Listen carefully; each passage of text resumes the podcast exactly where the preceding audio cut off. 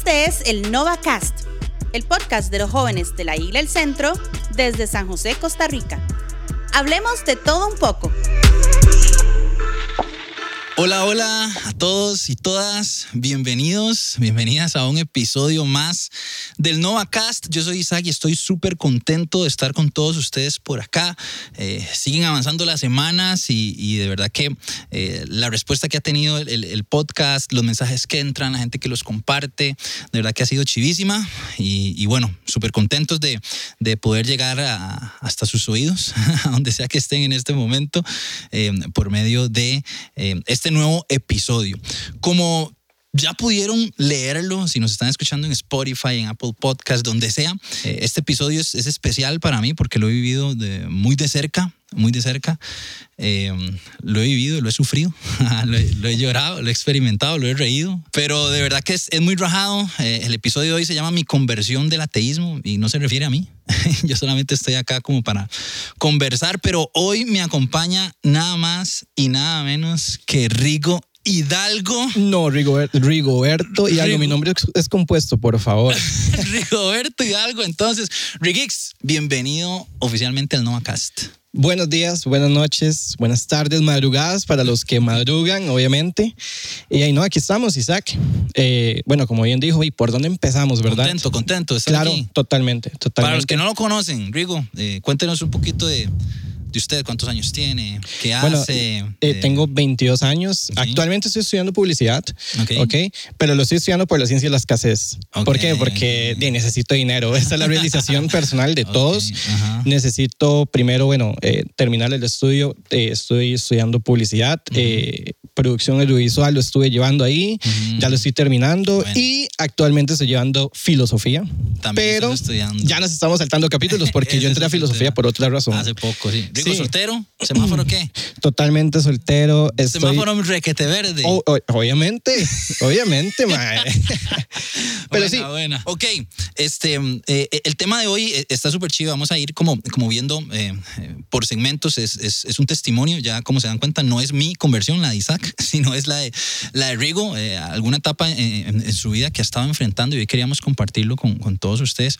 Pero bueno, es muy loco, Rigo, porque yo te conozco toda la vida, literalmente, de que eras un carajo eh, hace años de años te conozco, ¿verdad? De toda la vida y precisamente en iglesia, en ambiente de iglesia, a tus papás, a, a Don Rigo, eh, a tu hermana Debbie, ¿verdad? A, todo lo que han hecho como familia, ¿verdad? Los conozco desde, desde hace muchísimos años, ¿verdad? Em, eh, y, y, siempre en ambiente de iglesia, siempre en contexto cristiano, ¿verdad? Así que em, vos has sido... Totalmente. Cristiano de toda la vida. Cristiano de toda la vida sin embargo, sin fundamento. Es que qué fuerte, digamos. El, lo que pasa es que, eh, primero, eh, creer que uno sabe es, es, una enfermedad, ¿verdad? Saber que uno, saber que esta la enfermedad es el primer paso para la salud. Entonces yo, yo creía que sabía, pero la verdad es que yo nunca supe. O sea, yo me sentía como, como Sócrates en el sistema. El maestro iba a entrevistar a todo el mundo, les iba a decir, a ver, pero ellos decían que, que, que sabían, pero no sabían. Entonces Sócrates decían, ellos dicen que saben, yo digo que ellos no saben, pero por lo menos yo no sé. Claro. Y eso es lo que pasó. Un, una Creciste en ese ambiente pandereta siempre, pero sin saber, ¿verdad? Me acuerdo de tu mamá, Rebe, y de tu papá, Rigo, llevándote a la iglesia, incluso a otra iglesia, que en algún momento coincidimos en, otra iglesia que no es hasta el centro. Creciste en ese ambiente 100% pandereta toda una vida. porque me presentaron la fe y no Dios. Qué rajado. Me presentaron la fe y no a Dios. Y si nosotros nos acercamos de manera subjetiva, llegamos de manera subjetiva, nos iremos igualmente de manera subjetiva. Claro. No todo es completamente razonable, pero no todo es completamente fe. ¿ya? Entonces, eso es lo que a mí me estaba pasando. O sea, una ilusión propia del conocimiento y esta es la peor. No es creías, creías que tenías el, conocimiento de tu fe, creías que tenías el conocimiento de Dios y, y, y, en realidad no lo estabas viviendo tal cual. Totalmente. No, eso es lo que está pasando, digamos. Eh, eso fue lo que pasó. Eso fue lo Contanos entonces, para, para, comenzar, eh, eh, fuiste, sí, pandereta, cristiano en toda la vida, pero de repente llegó un momento donde te diste cuenta que eh, esto que acabas de decir, que es rajadísimo, ¿verdad? Que, que te habían presentado, ¿verdad? El, el cristianismo o la fe, pero no habías vivido a Dios como tal. ¿Qué sucedió? Eh, ¿Qué Bueno. pasó? ¿Cómo, ¿Cómo arrancaron estas dudas? Los lógicos y lógicos. Por ejemplo, ¿cómo podemos contemplar a un Dios justo y misericordioso? ¿Cómo podemos tener valentía? Si para que haya valentía tienen que haber cosas para ser valiente, tiene que haber un fallo para poder ser valiente, tiene que haber, eh, para que haya compasión, tiene que haber razones para que haya compasión, para que haya un Dios misericordioso, tiene que haber primero un mal, ¿no? O sea, ¿cómo podemos... Todas esas dudas comenzaron a, llenar tu mente. Preguntas fundamentales. ¿Está Dios obligado a crear de una sola manera, siguiendo su perfección? ¿Cómo podemos hacer afirmaciones de un Dios atemporal y espacial si todo es material, supuestamente, eso es lo que yo creía? Si Dios lo sabe todo, entonces ¿con qué moral crea sabiendo si hay muerte eterna? Esto asumiendo que hay una muerte eterna, ¿no? Ajá, ajá. Si Dios es inmutable, ¿cómo crea? Si Dios es apacible, ¿cómo sufre la muerte de Jesús? Es un dolor finito causado por seres finitos a un Dios infinito. Entonces era una incompatibilidad lógica que yo tenía respecto a Dios. Y todas estas preguntas, aunque no Empezaron crean, como a inundar tu mente y tu corazón una, una tras otra. En algún Sí. momento me decías que casi como una bola de nieve. Empezaron fue la crecer época más oscura de mi vida, Isaac. ¿Usted ha visto cuando Spider-Man está encontrándose? Ajá, yo esto ajá. siempre lo tomo. Mi cuarto está así. Mi cuarto actualmente está así. Ya tiene menos papeles, pero yo tomé una foto cuando estaba todo. vos sí. tenías eh, eh, fotos en todo tu cuarto con todas estas dudas. También creo que fue un tema de personalidad, porque yo a los 11 años ya, ya yo hice una canción que se llamaba Este mundo no tiene sentido. y lo hice con Ok, dos amigos míos, dos mejores amigos, y yo la Ah. cantaba en mi casa con ellos. ¿Sabe qué decía la frase? Decía, este mundo no tiene sentido, pero cuando juego sin tenerlo, lo vuelve a tener. Más, esto era un chamaco de 11 años. Desde, yo, desde chamaco, Desde ahí estaba a- presentando. a- habían ciertas cosas que se estaban moviendo en, en- en tu cabeza, en tu intelecto, en tu corazón. en medio de eso. ¿Qué, qué pasó en, en esa crisis, Rick Hicks? ¿Cómo, ¿Cómo te sentiste? ¿Se, se derrumbó tu fe por completo? ¿Se derrumbó tu imagen de Dios, de la iglesia, de Jesús, del cristianismo? Todo se vino abajo. Completamente.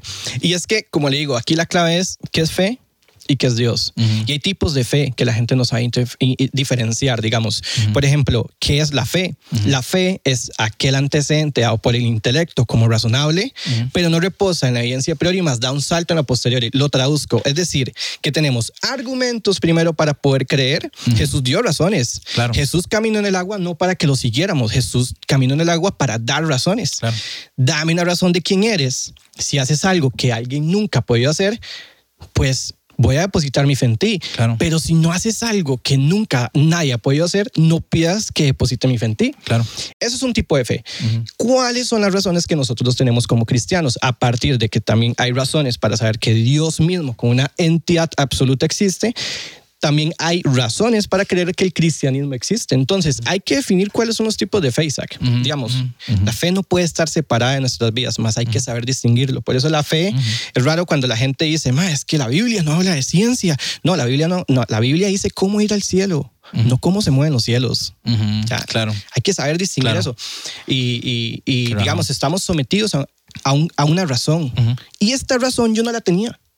El cristianismo propio es razón. Jesús se mueve mediante la Claro, razón. es razonable. Nuestra fe es razonable. Claro. Y a veces levantamos una barrera muy grande entre la razón y la fe, entre la ciencia y la fe, que no existen. Pero que el ser humano se, ha, se le ha metido en, en la cabeza, ¿verdad? Entre ceja, entre ceja y ceja de que hay una barrera existente entre la razón y la fe y entre Dios y la ciencia que no es real. Mire qué fácil. Apariciones post-mortem. Jesús muere en un punto A. Jesús muere en un punto B. Jesús aparece en un punto C después de muerto. Si estos tres hechos son corroborables históricamente, estamos completamente justificados a creer en el cristianismo. Claro. Vea, el- la Biblia es un documento académico. Vea esto. Lucas es la primera parte de Hechos. Hechos es la segunda parte de, de- de Lucas. ¿ok? Lucas fue escrito a partir de Mateo y Marcos. Tenemos cuatro que no atan antes de la caída del imperio. ¿Verdad qué chida? Espere, ya, ya caigo a esto, tranquilo, no, no vine a hablar de historia. Estos cuatro an- datan antes de la caída del imperio, finales de 50, 60. Ajá, ajá, Estos hechos son cercanos a los hechos de Jesús. ajá. Hay una datación interna. Dígame si estoy justificado en creer en el cristianismo, sí o no. Colin Hermer identifica 84 hechos arqueológicos, evidencia histórica, en los últimos 16 capítulos de la Biblia, de, de la Biblia de los, del libro de los Hechos de los Apóstoles. Sí, sí, sí. ¿Estoy justificado a creer que el cristianismo es razonable? Dígamelo Claro, usted. Claro, 100%. Hay una, apologética eh, detrás de, toda la, de todo lo que tenemos. En aunque no es un libro de historia como tal la Biblia, pero tiene historia y, tiene respuestas, ¿verdad? Como lo hablamos en algún momento, la Biblia no es un libro de de poesía, pero tiene poesía. No es un libro de filosofía, pero tiene filosofía. No es un libro de historia, pero tiene historia y se puede corroborar, como decías, todos estos hechos. Completamente. La Biblia es un documento académico, Isaac. Sí, sí, sí. Ahorita que hablabas de eso, Ricky, bueno, en medio de toda esta crisis que, que, tuviste, ¿verdad? Fuiste encontrando algunas respuestas, ¿verdad? En algún momento cuando hablábamos y, me comentabas ya en medio de, de, nuestras conversaciones, que tuvimos muchas, ¿verdad? Durante varios meses estuvimos hablando de todo esto, me hablaste que encontraste dos caminos, el camino de, la, de, de las respuestas en medio de la ciencia, ¿verdad? Y el camino de las respuestas en medio del razonamiento, ¿verdad? en medio de tu crisis, de ese momento de oscuridad, cuando toda esta lluvia de, dudas vino a tu corazón, eh, comenzaste a leer, comenzaste a investigar, comenzaste a tener tu deconstrucción hasta que te llegaste a ser eh, completamente ateo, 100% ateo en ese momento. Y, y entonces empezaste a buscar respuestas en la ciencia, y en el razonamiento, en la física y en la filosofía. Entonces, contanos un poquito qué, ¿Qué respuestas encontraste en, cada una de estas áreas? Ok. Eh, primero, bueno, es, es, necesario por qué buscar a Dios. O sea, ¿por qué es tan importante buscar a Dios, Isaac? Primero, un ateo no es malo, ¿verdad? Ni el cristiano es tonto. Eso hay que aclararlo. Y la ciencia no refuta, pero tampoco afirma la existencia de Dios. La ciencia me puede decir a mí la composición del lapicero más no me puede decir para qué sirve. Entonces, cuando estamos hablando de que, bueno, que la ciencia dice algo, no es que la ciencia dice algo, más cuando hacemos filosofía de la ciencia y pensamos, eh, aquí hay un salto. Ya el por qué ya es algo que va más allá y no le corresponde precisamente a la ciencia. Entonces, primero, ¿por qué es tan importante buscar a Dios? ¿Ok? Y esto es muy importante antes de, entrar en materia, de qué es Dios, cuál Dios estamos hablando. Es porque aunque lo tuviéramos todo y si los recursos fueran infinitos y no habría que trabajar, aún así nos quedaría un vacío muy grande. ¿De qué trata la vida? ¿Cuál es el sentido de la vida? Y aquí es donde nos damos cuenta que realmente necesitamos a un Dios. Vea que aún, aún teniéndolo todo, nos queda un esquema muy vacío. Y es por eso que la gente que llega ahí, ¿verdad? Hay eh, historias de historias de eh, multimillonarios, de artistas, de deportistas, ¿verdad? Que llegan ahí donde tienen recursos ilimitados y, y, lo que encuentran ahí arriba es, es, frío, es desdicha, porque no, no tienen lo más importante, no han buscado lo más importante, porque finalmente todo esto que comentas, ¿verdad? Eh, lo que produce es una sed de más y de más y de más. ¿Sabe por qué? Porque a ellos les enseñaron cómo ser sin saber cómo soy. Y yo no puedo saber cómo ser sin antes saber cómo soy. Vea qué interesante que primero nosotros eh, conocemos las cosas, luego las definimos, pero con Dios en la historia primero lo hemos definido y luego lo hemos tratado de conocer. Ese es el problema, ¿no? Entonces, eh, primero, ¿cuál es el Dios eh, que yo voy a tratar? Es el Dios que es evidente en sí mismo. ¿Cuál es el orden del conocimiento? A partir del fenómeno se conoce el fundamento. A partir del efecto se conoce la causa. Entonces, yo no puedo mostrarte la esencia de Dios aquí, más puedo mostrarte que lo que está aquí es Dios.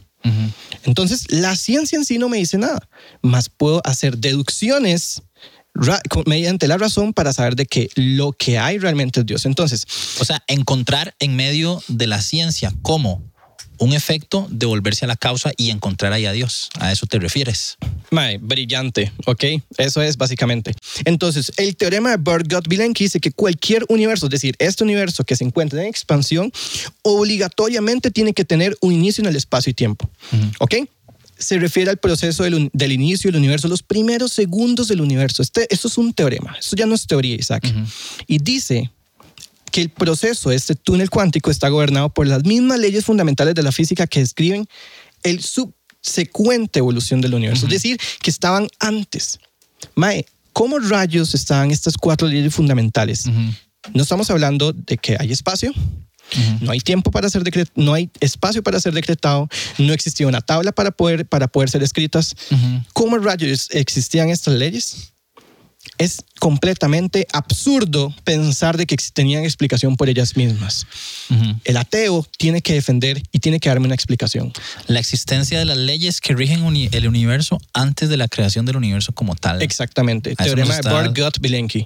Claro, y es que ya esto nos lleva a lo inmaterial. Nos lleva a aceptar completamente que la matemática, digamos, nosotros tenemos una relación con ella mediante la expresión pero no tenemos una relación directa con, con, ella.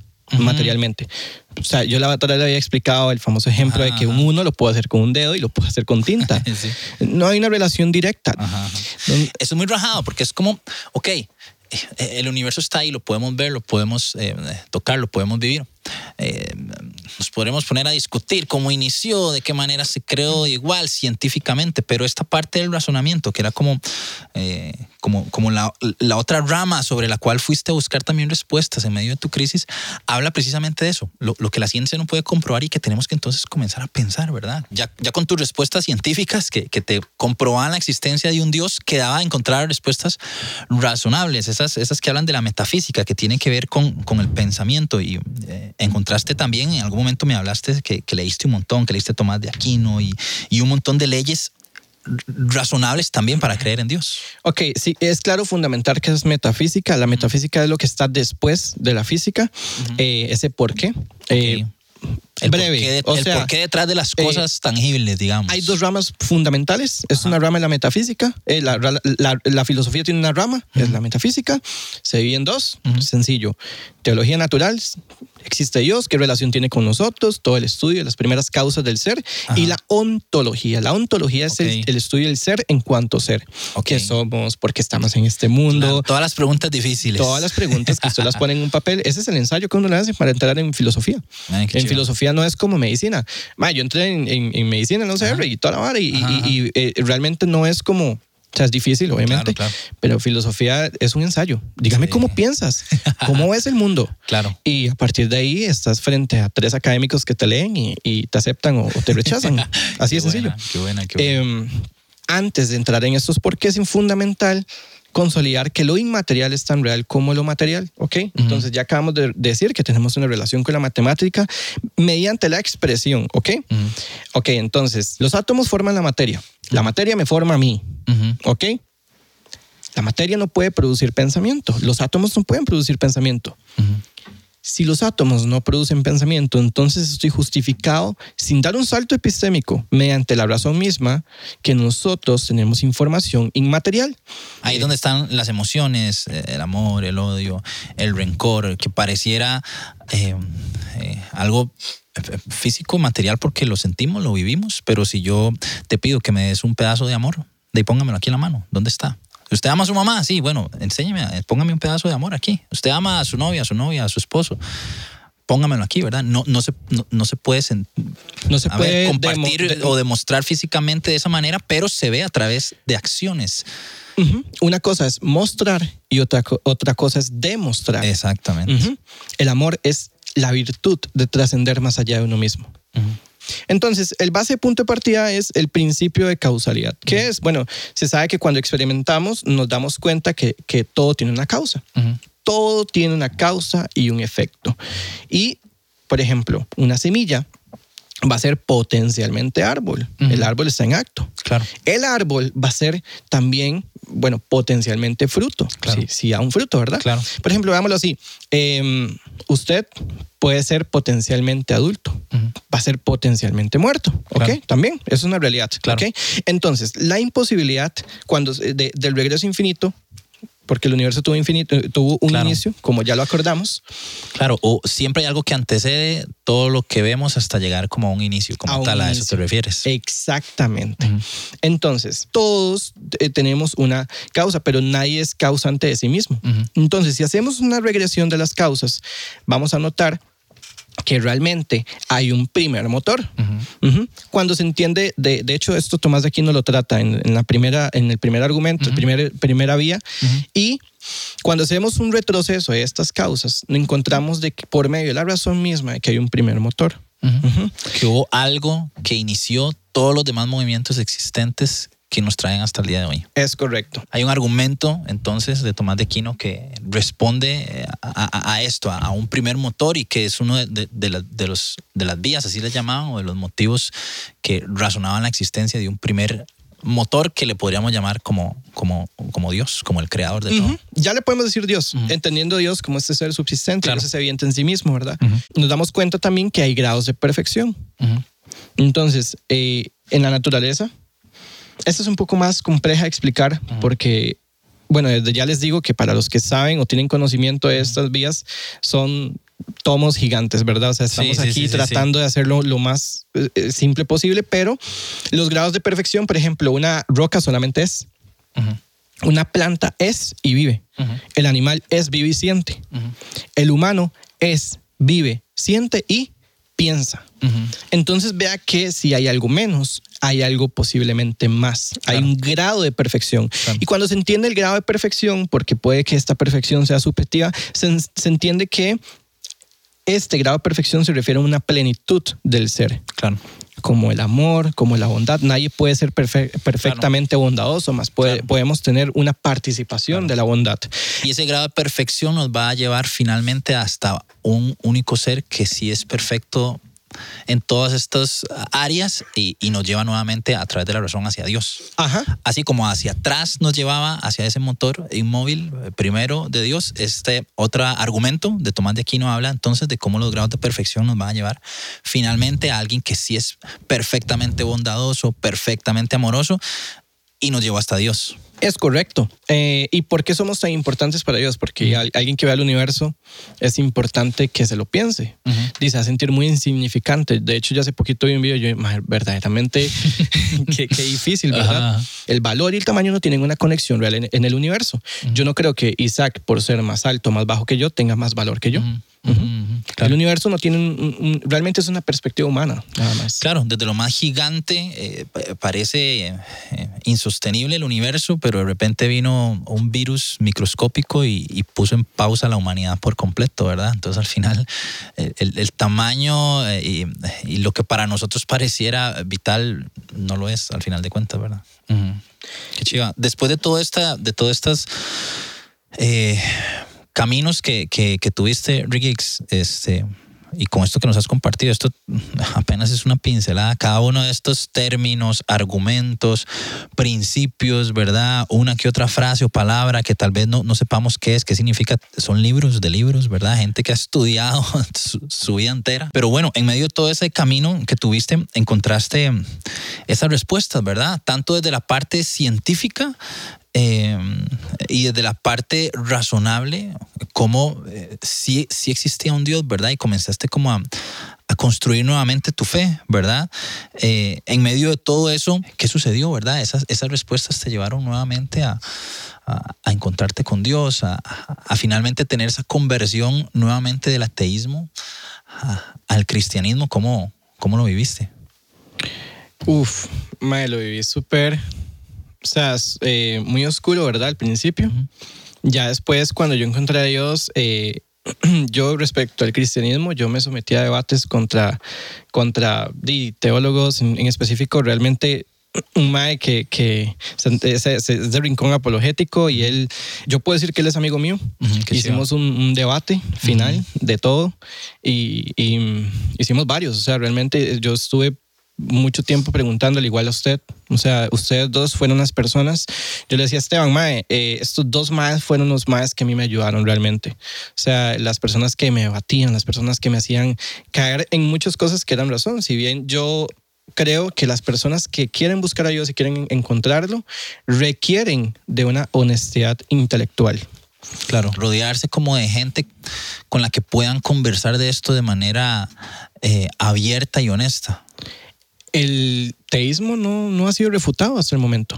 Y si vos pesas todos los argumentos, mae, alguien con honestidad intelectual de verdad va a entender esto. El físico Pascal decía que ni todo el universo junto, bueno, el, el universo observado junto, puede hacer la obra de caridad como lo es un pensamiento. O sea que desde un inicio ya Dios quería seres relacionales. Claro. ¿Para qué Dios quiere un juego de pólvora cósmica, mae?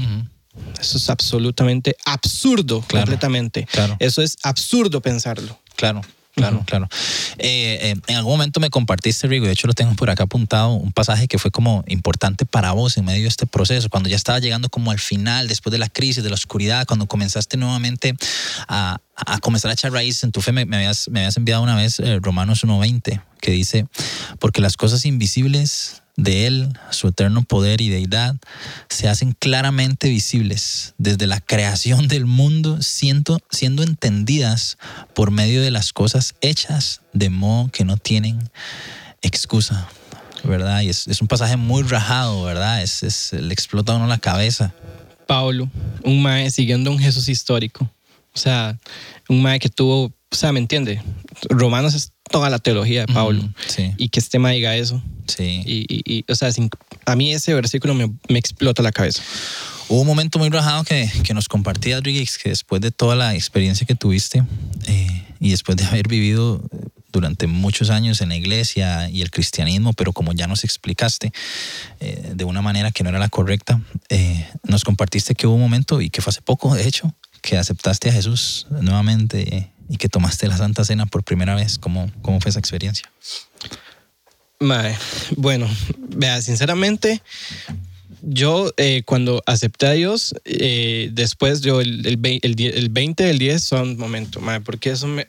mae, es- no, no, en serio, no puedo hablar de eso, Raz. Ok. El... el mae, ¿para qué me haces esas preguntas? No importa, bueno, da igual si lo corta, la verdad. Bueno, el 20 del 10 yo tuve un debate, un debate, un- yo tuve una conversación muy fuerte contra Santiago Alarcón, está grabada esa conversación y yo lo acepté. Y yo, ese día, es el 20 del 10. ¿ok? Ya yo venía como con ciertas intuiciones, ya yo venía como, ya venía aceptándolo, pero de una manera de verdad lo quise aceptar. Aceptaste a, Hice- a Jesús en tu corazón. Ajá. Y me, me voy a tatuar encima del tatuaje que me hice con mi hermana. No me interesa si no les gustan los tatuajes. Eh, eh, ok, 20 del 10 del 2022 fue el día que yo acepté a Cristo. Qué. Y dudo que lo vaya a, a, a, a- a quitar. Dudo que, que, que, que algo mayor me vaya a quitar. Estoy esperando una experiencia porque el intelecto es el pan de hoy y el hambre de mañana.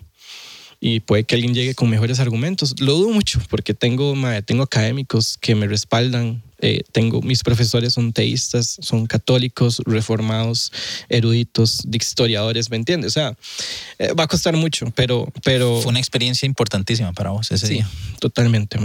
Eh, ¿Cómo, ¿Cómo se ve hoy tu fe, Riggs? eh, la fe es más poderosa que la experiencia. Yo ya no vivo por la experiencia, yo vivo porque ya, tengo argumentos. Y ya le creo a Dios, ya no tengo barreras para poder hablarle, aunque no, no- todavía... Mano, quiero yo... No quiero...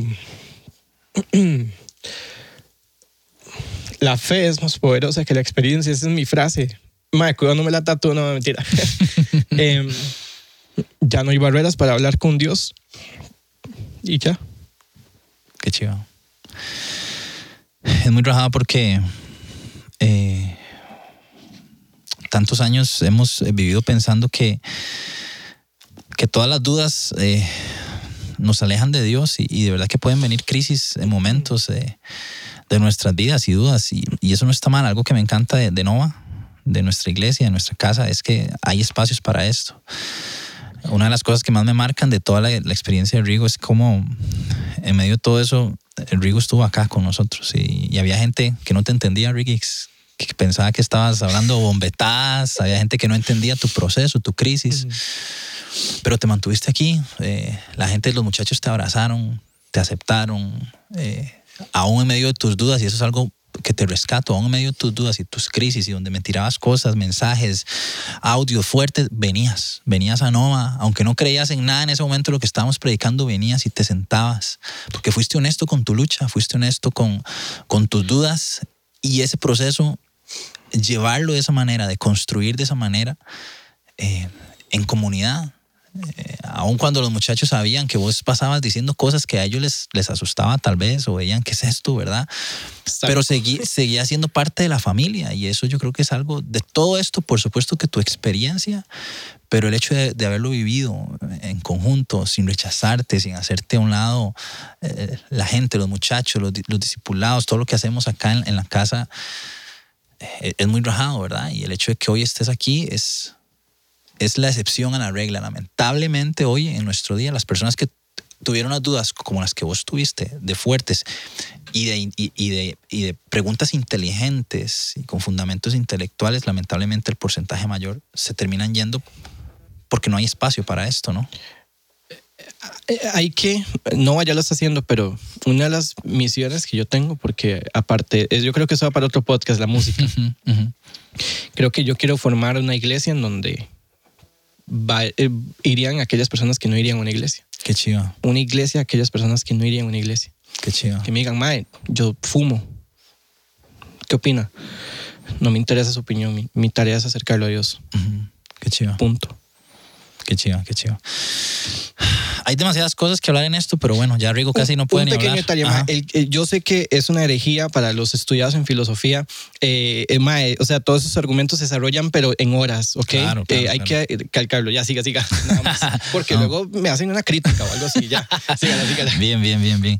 Eh, eh, podríamos, sí, hablar de esto por horas, Riggs, pero bueno, eh, para terminar, una vez que me compartiste algo que vos escribiste que me pareció muy, muy rajado, entonces, bueno, hoy, hoy quiero agradecer a todos los que están ahí eh, escuchando este episodio, ojalá que lo puedan compartir con, con todos los demás eh, eh, y que esta experiencia de verdad haya sido de bendición. Y hoy vamos a terminar diferente, hoy quiero dejarle ahí el micrófono abierto a Rigo para que nos pueda leer algo que, que escribió en medio de, su deconstrucción, en medio de, su crisis y al final al encontrar respuestas, que me pareció muy rajado y, y que está súper chiva para terminar el episodio de hoy. Así que saludos a todos, nos escuchamos la próxima semana y aquí los dejo con Rigo. Ok, esta lectura es del eh, un libro que estoy haciendo, se llama Metacreo, de Epístola para los Nuevos Escépticos, y es una partecita que el libro no es poesía, pero esta parte es más como poética. ¿Hace cuánto que no escuchas el silencio? ¿Hace cuánto que no escuchas lo que grita tu mente? ¿Has escuchado lo que calla la verdad? ¿Quién te dio permiso de nombrar aquello que desconoces? ¿Quién te dio permiso de negar aquello que ni entiendes? Pero a ti no te importa mucho la música, ¿no? Has estado consciente en el momento presente, ausente en lo impermanente, encontrar el ente en lo permanente hacia aquel acto más puro de ser, un ser en acto causante del ser en participación, un motor inmóvil, inmutable, absoluto, causa incausada. La pertinencia al ondular, el finito del infinito es el acorde en potencia de revelar un acto, aquel acorde secreto de Leonard Cohen que conocía a David. La cuarta, la quinta, la menor disminuye, la mayor aumenta, el rey confundido grita aleluya. Pero a ti no te importa mucho la música, ¿no? No es silencio, es concentración y nunca fue mostrar, fue demostrar. Si miras fijamente al abismo, el abismo te devuelve la mirada. Pero si veo la luz, me acercaré a la densidad ontológica más efectiva. Nada pasa de potencia de acto, sino es por un ser en acto. Tenemos el ser, pero no en esencia y plenitud. Por eso, ¿qué te hace pensar que eres el único que piensas? Por eso piensas como piensas, por pensar que piensas, porque un día desafiaste con intelecto al que te lo dio, porque explicas lo que no ves solo con lo que percibes cuando ni la física ni la química más compleja, formando la biología más simple, podrá interpretar el arte de un acorde. Pero a ti no te importa mucho la música, ¿no? Inventa mundos nuevos y cuida tu palabra. El adjetivo cuando no ha vida mata. Conducta mediante obras de humildad. El verbo será de adorno en la gramática sin accionar. La fonética será desamparada sin la gramática. El adjetivo sin el verbo en acción. La acción sin un sujeto que lo cause. La causa no existiría sin un primer motor que la reconozca. Lo que llamaste azar siempre estuvo ajustado. No te agregues ni quites valor al decir que estás solo en el cosmos. El valor y el tamaño no tienen conexión real en el firmamento. Además, ¿quién te dijo que puedes decir que es mucho y que es poco? ¿Estás dispuesto a eludir? Eludir ciertos valores, normas teleológicas. El invisible decreto de su infinita voluntad. Oh eterna deidad atemporal y espacial, amnistia tengo por eludirte por mi terquedad. Creas lo visible y me haces pertinente para ser entendido por lo hecho, de modo que no me queda excusa cuando contemplo la mayor edificación jamás vista, tan ejemplar que ni todos los cuerpos celestes juntos podrán suscitar una simple obra de caridad como lo es el pensamiento. Pero a ti no te importa mucho la música, ¿no? Nadie te enseñó qué es estar lejos y qué es estar cerca. Nadie lo supo y ni nadie nunca lo sabrá con exactitud, porque estar cerca de mí depende de ti, solo de ti. Tú aquí no es el de tu prójimo y aún así ambos creen su verdad como absoluta, deformando la realidad cuando la expresan con obstinación. Clamo desesperadamente que me clamo desesperadamente que me alejes del conocimiento que me aleja de tu sabiduría. Acércame el conocimiento que me llevas tus sendas. ¿Qué es lo que fue? Lo mismo que será. ¿Qué es lo que ha sido hecho? Lo mismo que será. Y nada hay nuevo debajo del sol. Por eso hay mucha luz para admirar, al igual que sombra para ocultarse. Pero si a ti no te importa mucho la música, dudo que algún día lo vayas a entender.